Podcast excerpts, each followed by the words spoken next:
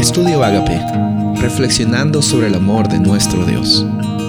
El título de hoy es Temer a Dios, Deuteronomio 6, 1 y 2. Estos pues son los mandamientos, estatutos y decretos que Jehová vuestro Dios mandó que se os enseñase para que los pongáis por obra en la tierra a cual vosotros pasáis para tomarla.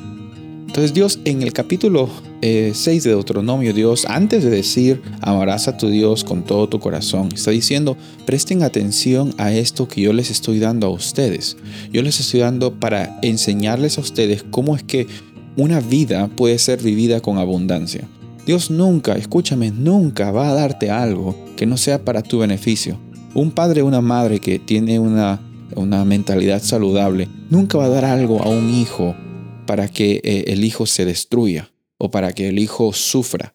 en realidad, eh, el, el, amor que Dios tiene por sus hijos es tan grande que cada cosa que Él eh, pide de nosotros ni siquiera es algo que pide para que Él nos ame más, sino nos pide porque Él sabe lo que es lo mejor para ti y para mí.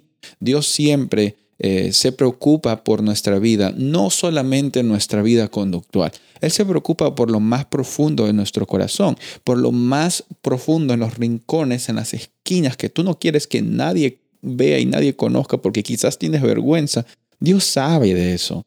Dios reconoce, pero en, la, en, la, circunstancia que vemos aquí en Deuteronomio 6 es que hay una realidad, la realidad de temer a Dios.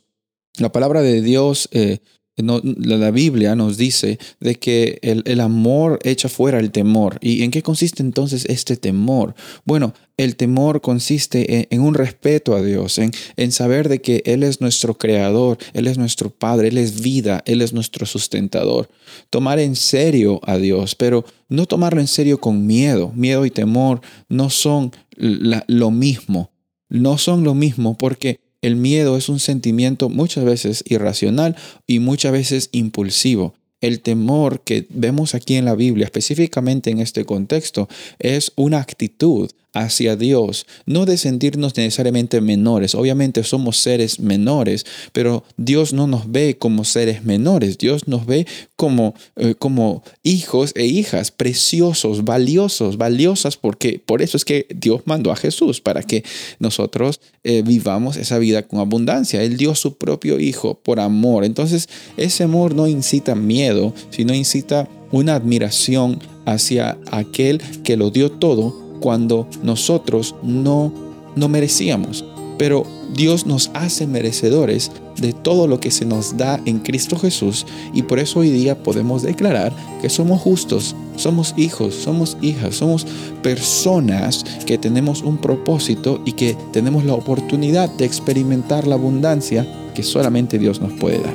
Soy el pastor Rubén Casabona y deseo que tengas un día bendecido.